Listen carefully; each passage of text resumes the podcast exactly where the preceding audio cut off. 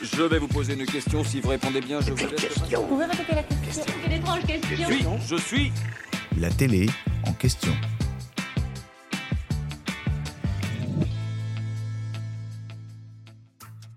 Au sein du château de la Star Academy, à Damary-Lélis, en Seine-et-Marne, les 13 élèves qui composent la promotion 2023 de l'école de chant et de danse de TF1 ont des échanges quotidiens avec le corps professoral mené par le directeur Michael Goldman.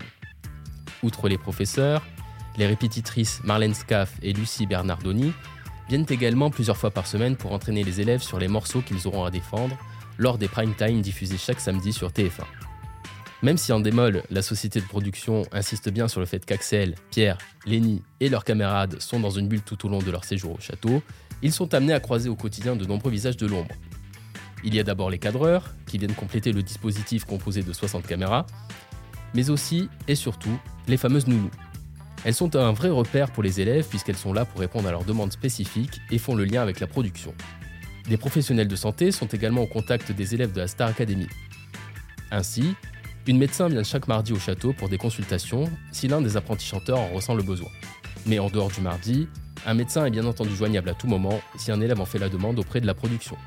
Enfin, une psychologue est présente chaque samedi pour le prime diffusé sur TF1, qui est à chaque fois synonyme d'élimination pour un des élèves.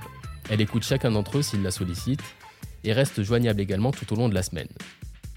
En résumé, l'équipe pédagogique, les nounous et les professionnels de santé sont tous mobilisés au quotidien pendant les trois mois que dure cette aventure hors norme et contribuent au bien-être de ces élèves qui rêvent tous de connaître la même carrière à succès que Jennifer ou Nolwenn Leroy.